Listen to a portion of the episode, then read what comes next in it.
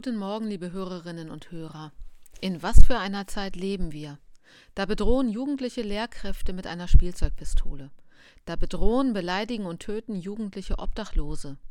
Unwillkürlich denke ich auch an die verstörenden Tötungsdelikte von Jugendlichen untereinander. Ich denke an Mobbingvorfälle, die fast alle meine Konfirmandinnen bereits erlebt haben, mindestens aus der beobachtenden Perspektive.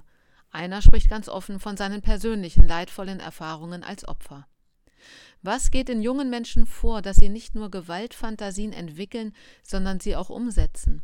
Wie konnte es dazu kommen? Hatten alle eine so schwere Kindheit, dass sie diese nun kompensieren müssen, indem sie ihre Macht ausspielen? Haben sie selbst Gewalt erlebt und erlernt, so dass sie aus diesem Muster nicht herauskommen?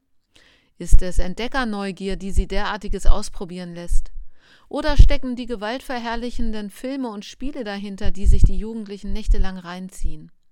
Sicher gibt es vielfältigste Erklärungen, und es ist gut, ihnen auf die Spur zu kommen. Die Frage nach dem Warum zu klären, ist wichtige Aufgabe von Psychologen und Therapeuten.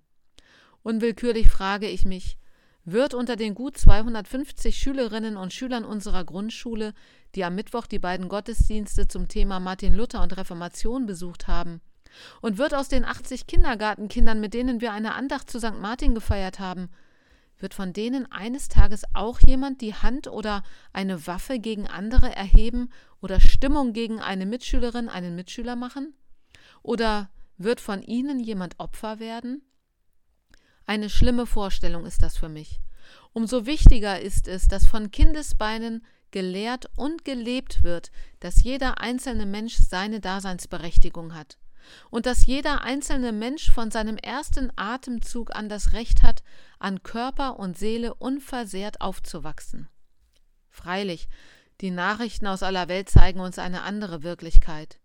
Umso stärker ist jede und jeder Einzelne von uns gefordert, sich für Gerechtigkeit und Frieden einzusetzen. Manchmal braucht es dazu vielleicht auch ein Schwert.